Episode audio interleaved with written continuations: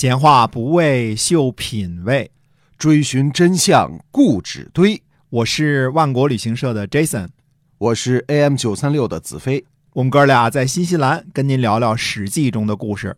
各位亲爱的听友，大家好，欢迎收听《史记》中的故事，是由新西兰万国旅行社的 Jason 为您讲的。那我们呃，万国旅行社呢也推出了这个网上的购物超市，叫做万国到家啊。我们给您简单介绍一下。哎，是的，这个万国到家呢，最近呢又取得了安佳奶粉官宣合作商的这个地位啊，嗯这个也非常的感谢安佳啊。其实大家如果喜欢新西兰的东西，比如说奶粉呐、葡萄酒啊、牛羊肉啊、海鲜呐、这些东西，都可以从芒果到家当中购买，点击一下就可以了。然后呢，可以给您送到家里去，支付呢都是人民币支付。对，哎，所以这个非常的简单啊啊，保证您是真东西、好东西，哎，这是我们绝对保证的。嗯，那我们接着还是讲《史记》中的故事。好的，嗯，公元前二百四十一年的联军伐秦啊，历史上又被称作函谷关之战，最终以联军不能战胜秦国而无功而返为结局，这也是合纵事业的终点。之后，六国之间再也没有能够组织起来过一次像样的联合，用来针对秦国了。所以我个人认为呢，这是六国针对秦国的最后一战。之后虽然还有战争发生，但是几乎呢都是各国独自跟秦国开战，再也没有能够这个像什么五国、六国这种联合起来伐秦这种事情了。嗯也就是所谓的合纵就没有了。嗯也可以说呢，发源于公孙衍的五国相望那个时候的合纵政策，那大约是公元前三百三十三年左右的事儿啊。哎，一直到战国晚期魏公子无忌时代，才形成了第一次抗击秦国。针对性的抗击秦国这么一个目标，是为了对付秦国。早在公元前二百六十五年范雎上位的时候形成的远交近攻的蚕食政策的，这是合纵的因啊。我们说因果的因，嗯虽然有了意向，有了目标，但是实际行动很少。六国之间呢都在打嘴炮。啊，公元前二百六十二年至公元前二百六十年的长平之战呢，东方差不多是最强大的赵国战败之后呢，邯郸被围，眼看赵国呢即将遭受灭顶之灾。在这种情况之下呢，援救邯郸，事实上促成了合纵的第一次军事行动。十年之后，魏公子无忌率领联军攻破函谷关，是合纵事业的高潮。可惜啊，由于缺乏总体的战略目标，最后呢就中途而废了。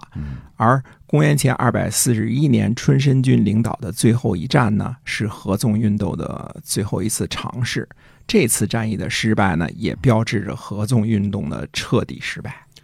所以一共合纵运动，也就是从公元前二百六十五年到公元前二百四十一年这二十五年的时间，就远远不能够代表整个的战国时期啊。撑死了说，就这二十五年啊，实际上大约只有三次联合军事行动嗯啊。之前呢，各国之间的联合呀、什么拆台呀、互相之间帮忙啊、互相之间打群架、算计啊，这都不是明确针对秦国一国的，不能称作真正意义上的合纵。而合纵是被连横破坏的，嗯这是几千年来对于历史的误解。啊，这就是编造《苏秦列传》和《张仪列传》呃的那些人给后世读书人带来的最大的误解。如果读者以为呢战国时期就是合纵与连横，那这就错了，这就大错特错了。嗯真正的历史呢，要远比这个复杂的多得多。嗯，是我们只是看到了一小部分哈。哎，那么为什么在这一段时间之后就没有能够再次合纵抗秦成功啊？其中一个主要的原因呢，是秦国在吕不韦当政时期啊，对六国没有采取紧逼的政策，而是相对来说比较和缓。秦国是超级强大的国家，四个接壤国家当中呢，就算是楚国，也绝对没有能力对秦国单独开战，就更不要说韩赵魏了。如果秦国逼得太紧，呃，进行类似围攻邯郸这种军事行动，那诸侯会感觉到唇亡齿寒，就有可能联合行动。如果逼迫的不是很厉害，只是小打小闹，那六国之间就缺少联合的紧迫感。嗯，这跟穷寇勿追是一个道理。对，这兔子急了还咬人呢哈。哎，而这种不紧不慢的施压，有时候效果呢反而很明显。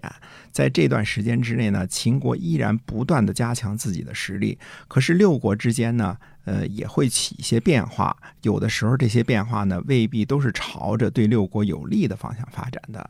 最主要的呢，就是人事之间的变化，比如说赵国。嗯，那么上次讲五国伐秦的时候，是不是这个赵悼襄王，而不是赵孝成王了？哎，就是呃，因为公元前二百四十五年呢，赵孝成王卒，赵悼襄王继位。赵孝成王在位的时间呢是公元前二百六十五年至公元前二百四十五年，而这二十年期间呢，正好是范雎上位、秦国名将辈出、努力进取的二十年。赵孝成王呢是眼睁睁地看着赵国从北方强国，呃，被迫沦为二等诸侯境地的。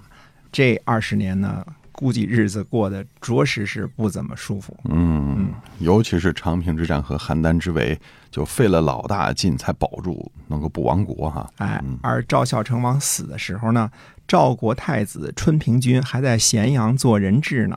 啊，可见赵孝成王是突然得病死的，嗯啊，不是一个很漫长的一个疾病啊，嗯没有时间呢做准备后事啊什么这些事情啊，哦就因为太子还在国外那儿做人质呢嘛，对，就说明不是有准备的哈。对的，没有准备。哎，那么既然赵孝成王死了，就迎接太子春平君回国继位呗。哎，道理上应该是如此啊，嗯但是大臣郭开却利用这个空隙呢，拥立了赵悼襄王继位，他自己呢，自然就官运亨通了嘛，因为有拥立之功嘛。啊，哎那么就等于是出现了君位继承的风波了。哎，郭开掌握实权之后呢，第一件事儿就是派岳称取代老将廉颇。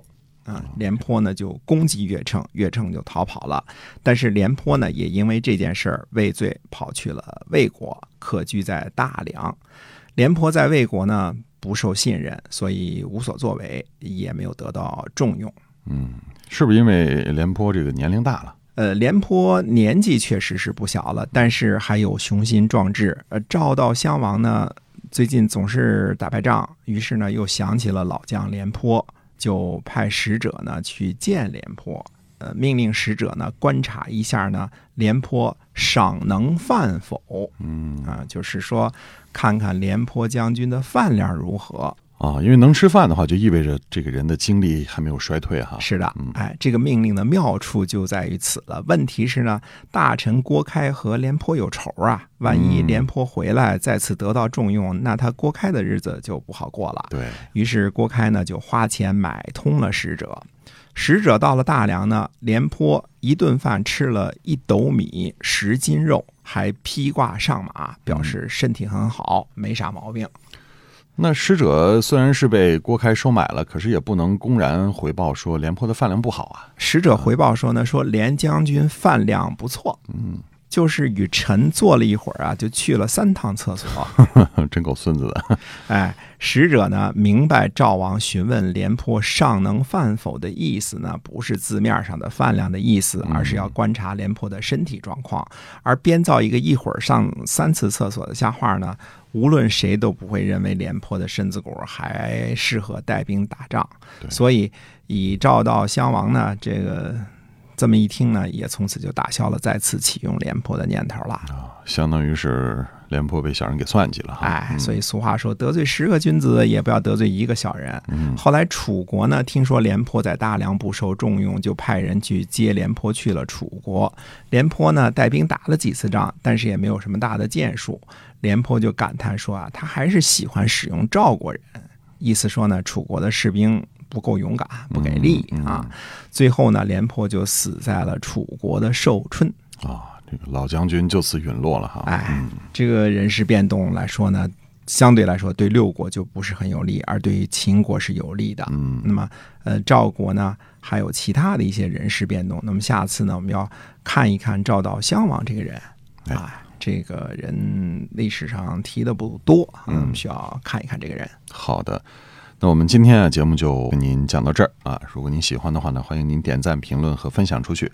同时呢，也可以关注一下，在微信公众号里搜索“万国到家”，这是我们网上的购物超市，然后呢，给您提供新西兰最优质的产品，可以直邮到中国啊。好，那我们下期节目再会。再会。